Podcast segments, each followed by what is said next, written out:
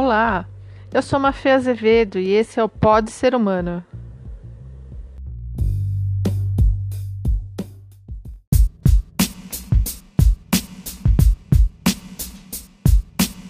Quero saber, você é um gerente ou um desenvolvedor de pessoas? Essa é a minha provocação para você. Para vocês entenderem um pouco assim o que eu estou falando, é, em uma empresa, assim, mais cedo ou mais tarde, a gente acaba crescendo, é, vai assumindo novos desafios, com isso vão vindo pessoas junto com a gente, sendo os nossos pares, ou as pessoas da nossa equipe, e a gente não consegue dar conta de tudo, por isso que elas existem, né?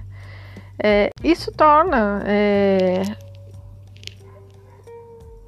nos torna uma pessoa que vai precisar lidar com as pessoas. E além, as pessoas elas vêm com um pacotinho chamado angústia, emoção, os perfis, aquilo que ela já viveu até aquele momento, né? E a pergunta, né, que eu faço é: você vai escolher gerenciar, ou seja, você vai organizar a agenda de todo mundo, dizer um tem que fazer, outro tem que fazer, quais são as metas que você tem que buscar, é, quais os incentivos que a gente vai dar para você colocar as metas, o que, que tem que fazer dentro disso. É, ou você vai desenvolvê-los, né? Entender daquela pessoa, daquele colaborador ou daquela pessoa da sua equipe, quais são as facilidades, as dificuldades que ele tem né? O que, que motiva desmotiva? Qual é a carga que ele traz de outras empresas ou da vida dele, né? É, traçar junto, né? Metas que vocês vão querer entregar para a empresa é, e que vocês vão traçar exatamente isso, né? Como que vocês vão buscar essas metas, né? Então é uma pergunta, uma provocação.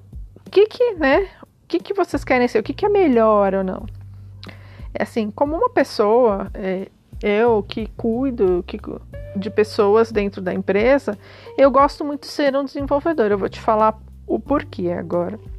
Porque eu gosto de ouvir o colaborador, o que ele quer para a vida dele, e falar, hum, o que ele quer para a vida dele, eu consigo agregar essa pessoa no que a empresa quer para a vida dela, assim, eles são, esses planos são incomuns, né?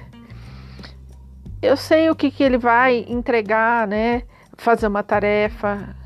Eu gosto de ajudar a traçar os planos também, para que cada um tenha suas facilidades, suas dificuldades, e é muito diferente assim de uma pessoa para outra, né?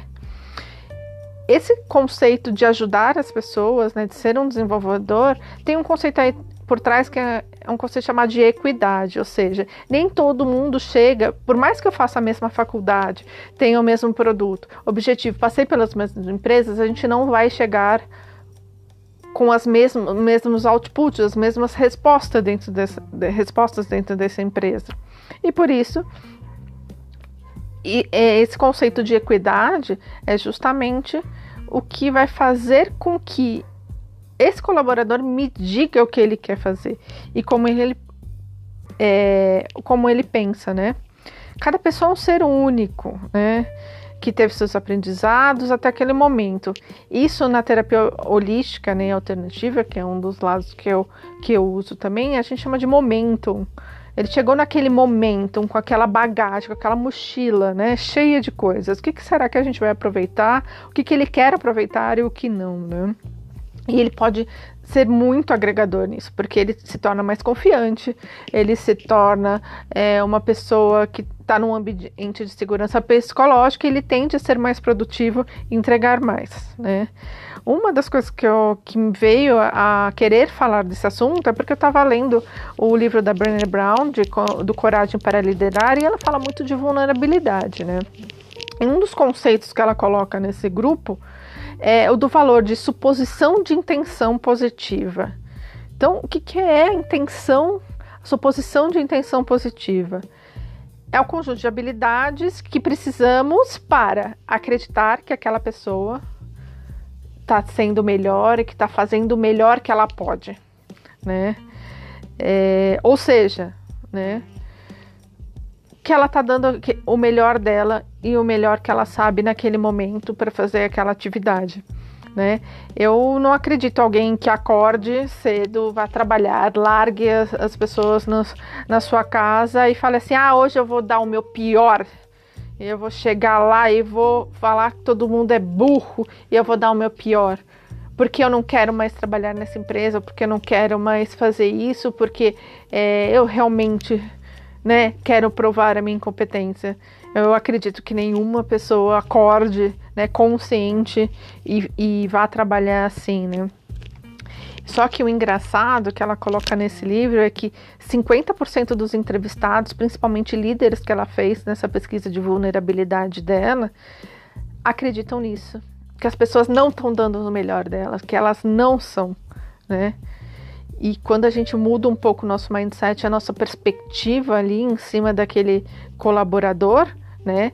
Que aí a gente se torna não um gerenciador e sim um desenvolvedor e fala assim: nossa, ele tem tudo isso de defeito, mas ele está fazendo o melhor que ele pode. A gente pronto, a gente sabe onde a gente vai colocar essa pessoa, se a gente vai realocá-lo, se a gente vai deixá-lo na empresa, se aquela empresa não é a empresa para ele estar trabalhando naquele momento, e a gente vai criar é, tipo uma recuperação, igual a gente fazia no colégio quando a gente não conseguia atingir é, as metas, né? E as notas daquela matéria, a gente ficava de recuperação, porque era mais uma chance para a gente entender aonde a gente vai ficar, né?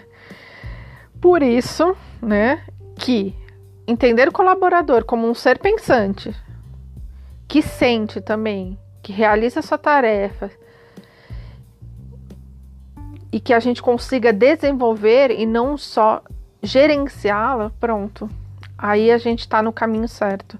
A gente está criando pessoas e profissionais que vão dar o melhor na vida deles, né? E vão ser mais felizes na sua vida. Bom, gente, eu espero que vocês tenham gostado. Qualquer sugestão, dúvida, é só entrar no meu Instagram, arroba. Manda um direct que eu vou responder com maior satisfação, gente. Até o próximo. Tchau!